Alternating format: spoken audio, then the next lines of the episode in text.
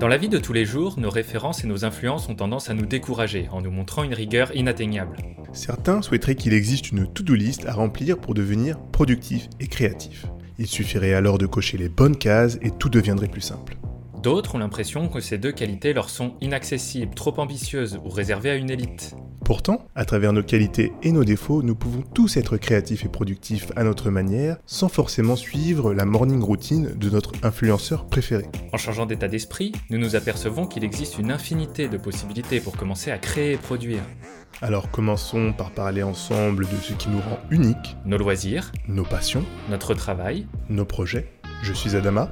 et moi, Alexandre, bienvenue dans le debunk.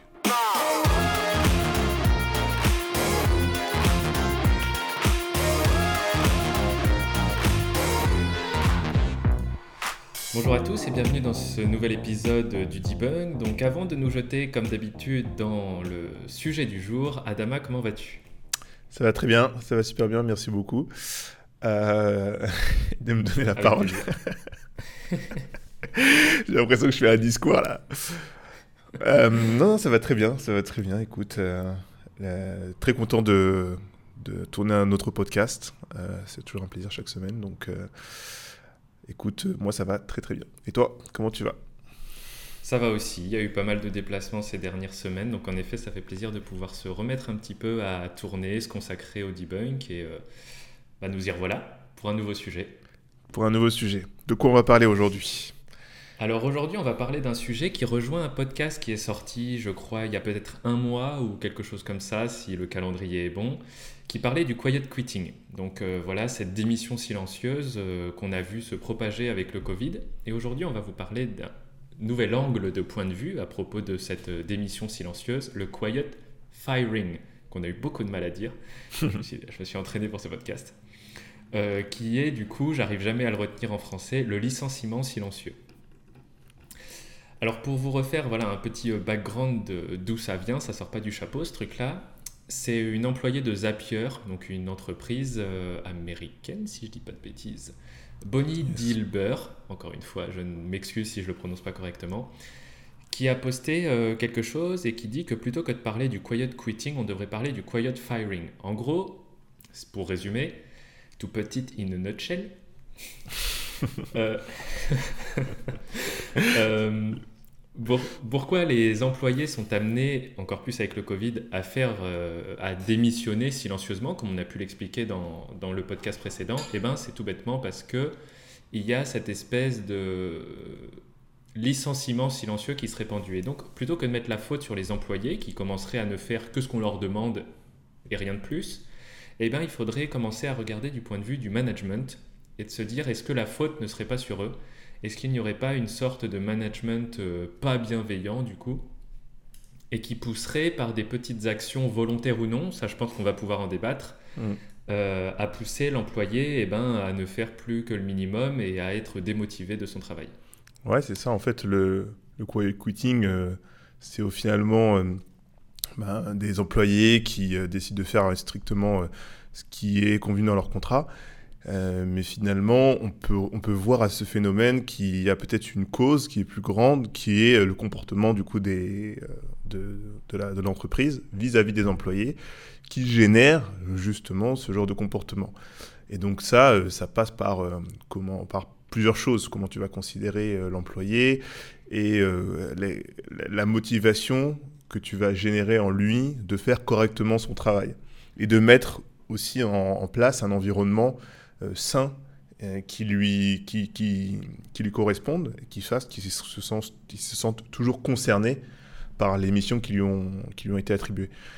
Donc je pense que ça, c'est, euh, mine de rien, dès que tu touches à l'humain, c'est là où ça devient un petit peu complexe en fait. Parce que chaque personne est différente. euh, comment réussir pour une. C'est un vrai challenge pour les entreprises finalement. Parce que je pense qu'il y a beaucoup d'entreprises qui font du quiet firing euh, sans vraiment s'en rendre compte, mine de rien. Ouais. C'est par un manque de structure, un manque d'organisation, un manque de, de considération parfois, euh, euh, pas voulu, qui font que ben, parfois tu, tu pousses les gens vraiment à les. Enfin, tu démotives les gens quoi.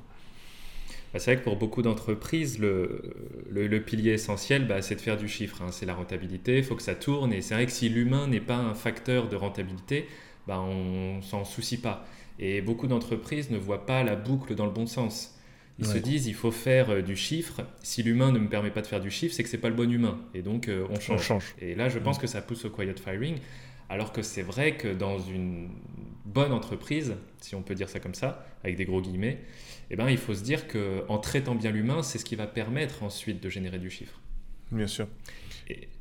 Euh, et, tout ça, voilà, pour relier à, un concept et à une, notion qui est assez en vogue en ce moment, la responsabilité sociétale des entreprises, c'est justement de travailler à inverser euh, cette vision des choses. Dans la responsabilité sociétale des entreprises, il y a trois piliers essentiels. Il y a l'économie, une entreprise pour exister doit faire du chiffre, ça c'est clair et net, il ne faut pas l'occulter. Il y a le pilier environnemental, je pense que c'est le plus clair et net, surtout avec euh, tout ce qu'on vit en ce moment. Et il y a le pilier social, bah, l'importance de l'être humain, euh, de la gouvernance qui gère ces, êtres humains, voilà, toutes ces, tous ces hommes et ces femmes qui font partie de l'entreprise, et aussi les conditions et relations de travail, donc euh, comment ces humains interagissent entre eux pour générer de la valeur pour eux et pour l'entreprise. Et je pense que le quiet firing vient du fait que l'entreprise ne, ne perçoit la valeur qu'à son échelle et pas, entre, et pas pour les individualités qui la composent. Mais du coup, là, ce... moi, je me posais la question euh, sur, euh, sur ce... ces notions de RSE là, qui, dont on parle de plus en plus. Euh, est-ce que c'est quelque chose pour toi de nouveau ou ça fait quand même assez longtemps qu'on en parle? Parce que c'est vrai que les, les, conditions de travail, surtout évidemment depuis un événement, depuis l'événement, depuis le Covid, ben, c'est quelque chose qui est central maintenant. Euh, et on a, on a eu l'émergence de ces notions de RSE, de euh, gouvernance, responsabilité euh, sociétale des entreprises, etc. Est-ce que pour toi c'est quelque chose de nouveau ou c'est ça a toujours existé, mais on en parle juste un peu plus quoi? Alors pour travailler du coup dans la RSE, enfin en tout cas l'entreprise pour laquelle je travaille travaille dans la RSE, c'est c'est pas quelque chose de nouveau. Ce qui est assez compliqué, c'est qu'on en parle beaucoup plus et qu'il y a énormément de pédagogie à faire autour de ça. Euh, c'est quelque chose qui n'est pas euh, normalisé. Il y a des, enfin, comment dire? Il y a des normes qui existent, qui donnent des grandes lignes directrices, mais il n'y a rien qui est formalisé. En gros, euh, tu, tu, ne fais pas de la RSE avec un tampon au bout d'une feuille qui dit c'est bon, vous faites de la RSE. La RSE, ça fait, c'est normalement, si elle est bien faite, intégrée à l'ADN de l'entreprise. Donc c'est vrai que n'importe quelle entreprise, à n'importe quel temps, et même il y a très longtemps, pouvait faire de la RSE.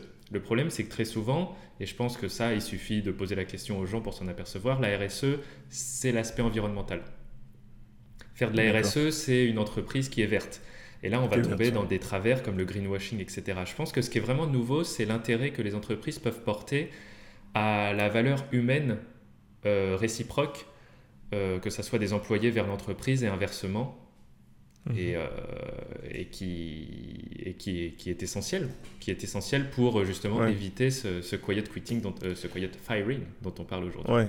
Donc en gros, si je comprends bien, c'est un peu comme des concepts de productivité, créativité. C'est vrai que c'est difficile à, à, conceptualiser, mais ça reste des concepts assez essentiels et euh, qui, qui, tournent toujours autour du bien-être de l'humain, de, de, de, son environnement, etc.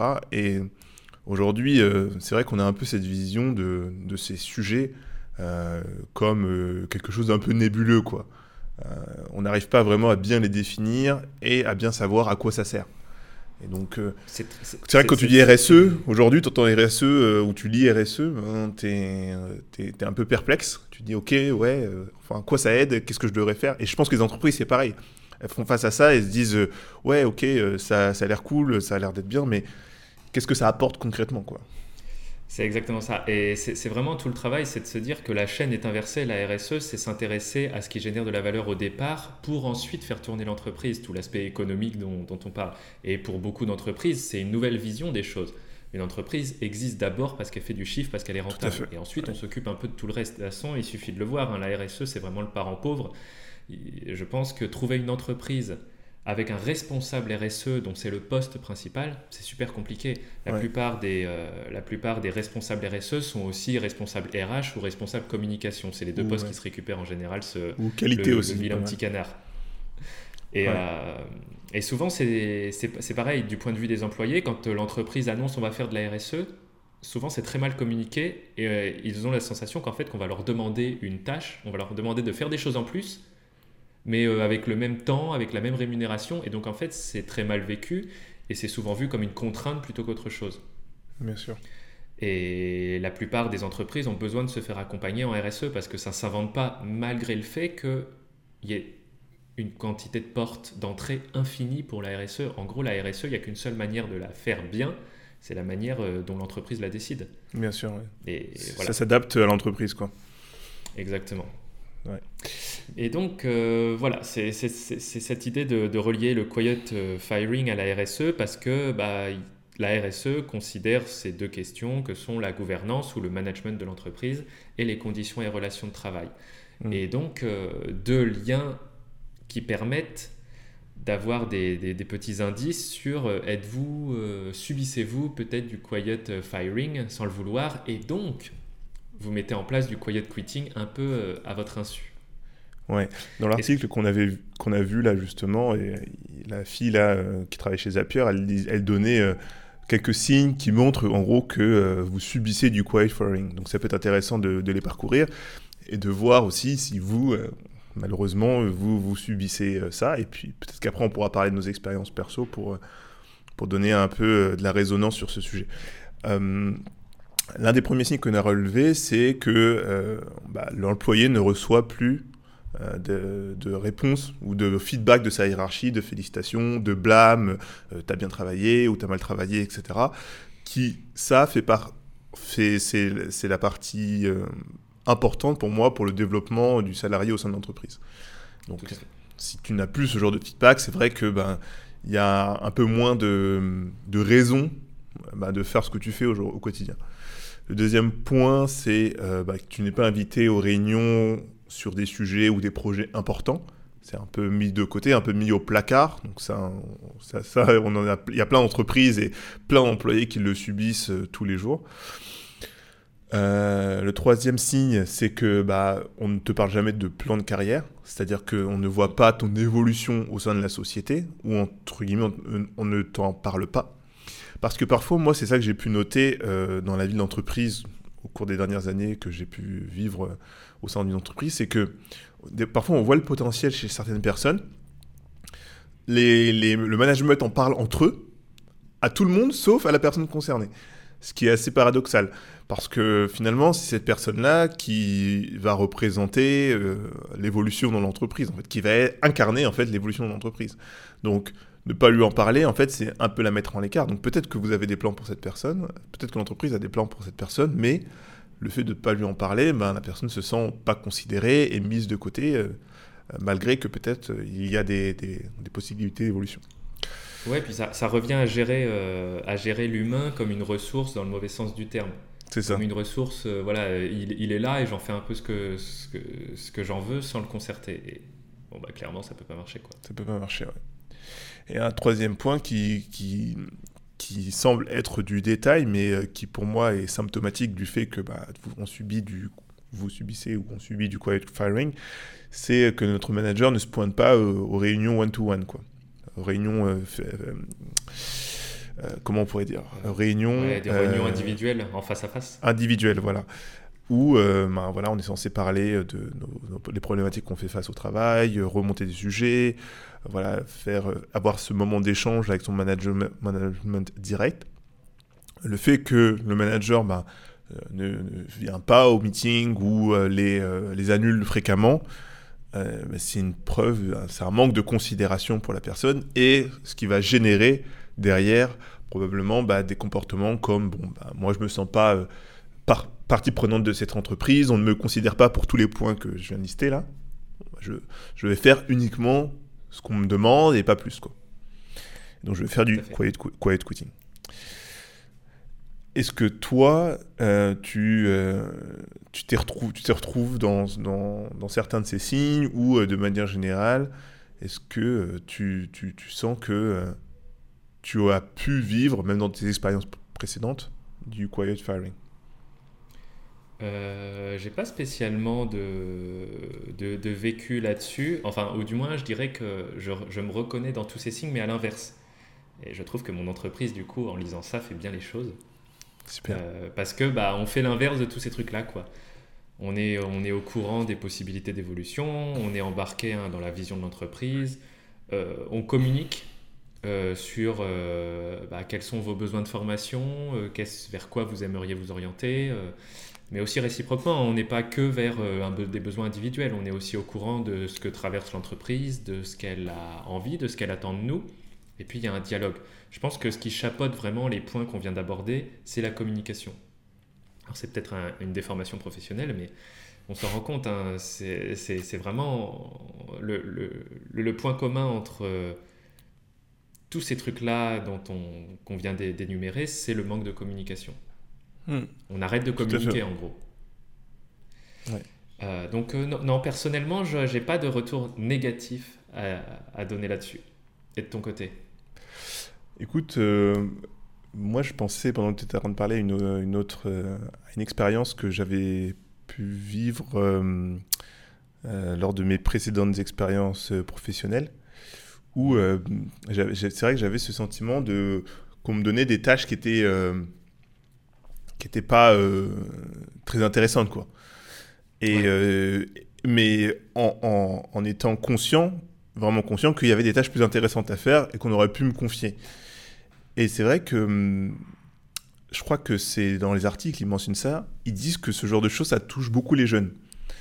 Et je pense que je crois que j'ai compris pourquoi, c'est parce que je pense que bah, on fait moins confiance aux jeunes qu'à des personnes beaucoup plus expérimentées. On pense que on n'est pas capable, entre guillemets. Euh, et, euh, et, ça, c'est un truc, que je que j'ai pas du tout à reprocher dans mon entreprise actuelle, qui est que bah, on m'a donné moi les opportunités euh, de grandir assez rapide en fait, et qu'on a fait confiance justement aux jeunes pour développer et construire l'entreprise. Et, c'est ça que je, pense que je, note et qui, qui peut, on va dire, lancer ce, ce, phénomène de quiet firing, c'est que ben on te on ne te pense pas capable, on pense que tu on te met un peu de côté pas parce que euh, voilà t'as pas les compétences, mais parce que voilà t'es peut-être un peu jeune, on va attendre un petit peu, etc. Et ça, je pense que c'est un petit peu dommage parce que bah, les jeunes justement, ils ont des idées que d'autres ne pourraient pas avoir et il faudrait les considérer, il faut les mettre en place, etc. Les mettre en perspective, leur donner des perspectives d'évolution.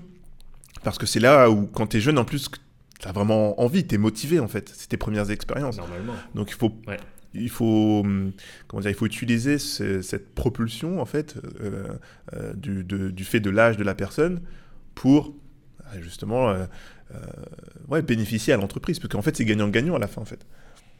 Complètement. Et j'en reviens aussi à un truc dont on parle beaucoup dans mon entreprise. Là, on fait de la RSE. C'est il y a très peu d'entreprises qui ont des procédures de d'inboarding de comment on dit?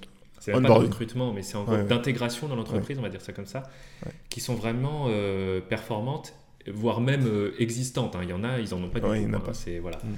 Il y en a, ils veulent recruter quelqu'un parce qu'ils ont un besoin et s'attendre à ce que la personne qui vient de recruter du jour au lendemain, euh, floupe. Opérationnel. Voilà. D'abord, un, recrutement réussi, ça passe vraiment par une, une bonne clarification du besoin, trouver la bonne personne, mais surtout faire en sorte que cette personne s'intègre aussi au sein de l'entreprise. Et d'ailleurs, on le voit de plus en plus euh, dans les conseils donnés aux recruteurs. Quasiment, ce qui est le plus important avant les compétences de la personne, c'est de s'assurer que la personne va être capable de s'aligner et de s'intégrer dans euh, sur les valeurs et les missions de l'entreprise. Quasiment, mmh. on privilégie le savoir-être au savoir-faire maintenant. Mmh. Et beaucoup d'entreprises l'oublient encore. Et c'est vrai que souvent, les besoins des jeunes, bah, c'est de se sentir compris, c'est de sentir euh, qu'il y a une résonance entre leurs valeurs et celles de l'entreprise et comme tu le disais, qu'il y a des perspectives d'avenir après. Sinon, le jeune aujourd'hui, bah, il se casse. C'est ça. Et c'est pour ça que bah, de plus en plus, on a l'impression que bah, on a une génération d'infidèles, de, de, de, jeunes employés qui vont d'entreprise en entreprise tous les deux ans, qui changent et qu'on a du mal à fidéliser. Ben, c'est juste que les. Comment dire les, les, les le, plan de jeu a changé en fait. On n'est plus dans, un, dans le même contexte et euh, que bah, les jeunes, comme nous, on cherche autre chose que euh, un travail bien rémunéré ou euh, des bureaux hyper stylés, etc. on, est, on est beaucoup plus sur, ouais, sur qu'est-ce que ce travail peut m'apporter et comment moi je peux, en tout cas moi c'est comme ça que je vois les choses, hein, comment moi, en tant qu'individu, je peux me développer, apprendre de nouvelles choses au sein d'une entreprise. Et je pense que les jeunes aussi sont de plus en plus conscients aussi que ben, quand tu es dans une entreprise, tu échanges ton temps contre de l'argent. Et euh, tu, as, euh, tu as conscience que tu ne travailles pas pour toi-même, tu travailles pour une entreprise et en échange, ce que tu gagnes de cette entreprise, c'est certes de l'argent, etc., de la reconnaissance, etc., mais aussi de l'expérience. Et pour moi, c'est l'une des valeurs que l'entreprise a euh, le plus à donner. Donc, autant mettre ces jeunes-là en perspective dès maintenant, euh, de voir les plans que vous verrez pour ces personnes-là, pour euh, justement les conserver et, et capitaliser sur, sur ce qu'ils ont appris en plus. Je pense que ça, c'est essentiel aujourd'hui dans, dans, le monde du travail d'aujourd'hui.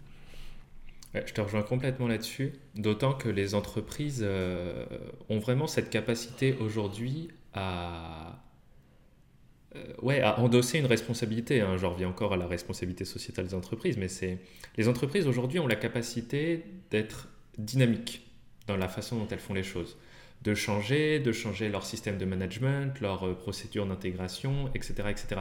Chose par exemple que n'ont pas nos instances gouvernementales. Elles mm. sont lentes, c'est de l'administratif, tout le monde s'en plaint. Enfin, ça va pas vite. Aujourd'hui, l'entreprise a cette capacité à se détacher un peu de ça et à insuffler une nouvelle dynamique. Et autant à l'échelle individuelle, ça peut aller très très vite, hein, comme on l'a dit, par exemple, de génération en génération, les besoins et les désidératas changent. L'entreprise doit s'aligner aussi là-dessus. Il y en a qui le font et il y en a qui réussissent à le faire. Et on le voit, l'entreprise qui réussit in fine, c'est celle qui euh, bah, intègre toute cette nouvelle dynamique. Et pourtant, il y en a encore qui sont très, euh, euh, très vieux jeux, un peu paternalistes, hmm. procédure. Ouais, comme ça. Avec euh, du flicage, euh, le besoin de, de, badger au début à la fin. Mm. C'est d'un autre temps ça. Et aujourd'hui, mm. un jeune qui a envie d'évoluer au sein d'une entreprise, on sait que c'est des trucs, il en veut plus quoi. Non, ils ont besoin, on a besoin d'une certaine liberté. Et pas que les jeunes, hein, je pense. Hein. Même, je pense que les, as des adultes ou des gens qui sont un peu plus seniors qui avancent avec leur temps et euh, qui euh, comprennent qu'on est, on est évolue dans un contexte différent et qui ont aussi des volontés différentes. Donc je pense que c'est pas uniquement centré finalement sur les jeunes, c'est centré en, général sur les employés, parce que je vois pas quelqu'un qui est là depuis euh, plus longtemps dans une entreprise qui n'apprécierait pas bah, tout ce qu'on vient de dire finalement une considération meilleure, euh, que ben, on te donne plus de la, de, la, de la motivation, on te met en perspective de carrière, même si ça fait longtemps que tu es dans l'entreprise, ben, voilà ce qu'on aimerait pour toi, etc. Ben, je pense qu'il faut voir ça au sens large et que euh, bah voilà, c'est ce que tu dis, c'est la RSE finalement, c'est une responsabilité euh, pour tous les employés de la société sur leur bien-être en fait au sein de la société quoi. Et en fait tout ça, c'est là où il faut que les entreprises le comprennent aussi, je pense, c'est c'est pas uniquement euh, lié au euh, je veux faire plaisir à mes employés en fait. À la fin, il y a euh, un retour sur investissement finalement. Tu investis sur cette partie-là, les employés se sentent plus heureux. S'ils se sentent plus heureux, ils se sentent plus investis. Ils génèrent plus de chiffres, ils travaillent plus, etc. Ils prennent plus soin de ton entreprise. Et à la fin, ça génère plus de revenus. Donc, en fait, c'est un calcul différent. Il faut juste un peu changer la façon de penser. Quoi. Tout à fait. C'est vraiment un switch. Je te propose euh, d'arrêter là-dessus. Euh, peut-être on peut faire un petit peu de promotion, on n'en fait pas souvent. Allez. Euh, vous, invitez, vous invitez à nous dire ce que vous pensez de ce concept de quiet firing, alors que ce soit sur notre compte Instagram ou directement à travers notre site internet, ledebunk.com. nous laisser un commentaire sur les plateformes de podcast, celles que vous préférez, ça fait toujours plaisir et ça aide à nous encourager à, à continuer et à faire grossir tranquillement cette petite chaîne. Et on vous dit euh, à dans 15 jours ou bien euh, quand vous le souhaitez sur Instagram, donc le debunk, ou sur notre site internet ledebunk.com.